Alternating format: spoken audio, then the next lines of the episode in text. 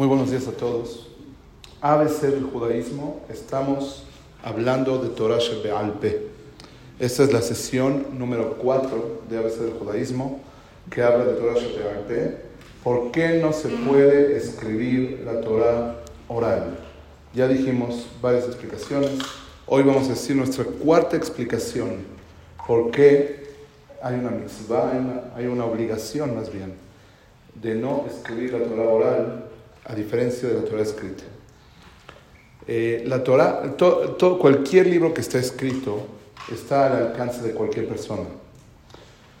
Eh, Dios quería que la Torah se mantenga como eh, algo preciado y único para el pueblo de Israel, que distinga al pueblo judío el regalo que le, que le da especialmente al pueblo de Israel, que es la Torah.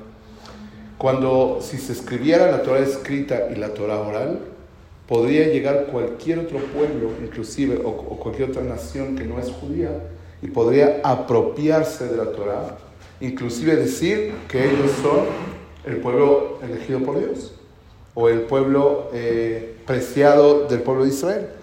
Yo me acuerdo que estuve hace unos 10 años en un hotel en Cuernavaca, Misión del Sol se llama el hotel, y eh, había algún empleado del hotel que empezó a platicar conmigo y me dijo en, la plática, ustedes no son el verdadero pueblo de Israel.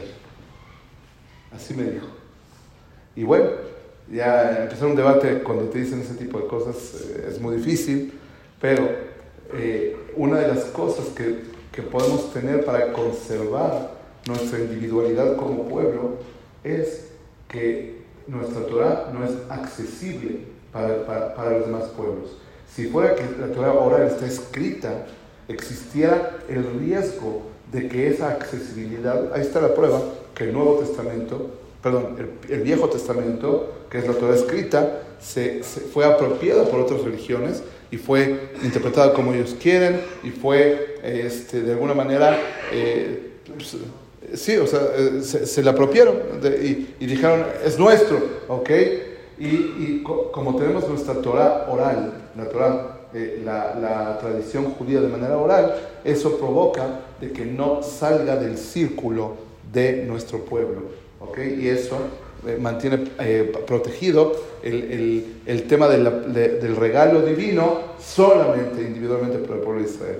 Que no cualquiera, ese es el código, que no cualquiera puede violar para apropiarse de él. Esa es la cuarta razón por qué la Torah oral no debe de ser o no debía, en teoría, de ser escrita.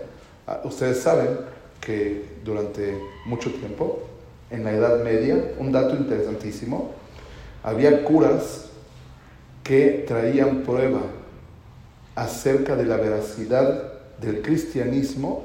¿De dónde traían prueba? No, no solamente del Viejo Testamento, sino también del Talmud. Hubo debates entre rabinos y curas. El Ramban Nachmanides de Rabbi Yosef Elbo en España acerca de este tema porque tuvieron acceso al Talmud. En el momento que tuvieron acceso al Talmud, se apropiaron del contenido del Talmud y lo quisieron usar para demostrar que el cristianismo es legítimo de acuerdo al judaísmo. Eso fue un tema tremendo. ¿Y eso, porque, esa consecuencia por qué vino? por mantener la, por, por, escribir la Torah oral, que no debía haberse escrita, debía haberse mantenida de manera oral para impedir que tuvieran acceso a este tipo de información y lo transcribersen y lo malinterpreten y se lo apropien. Baruch Adonai Le'olam, amén ve amén.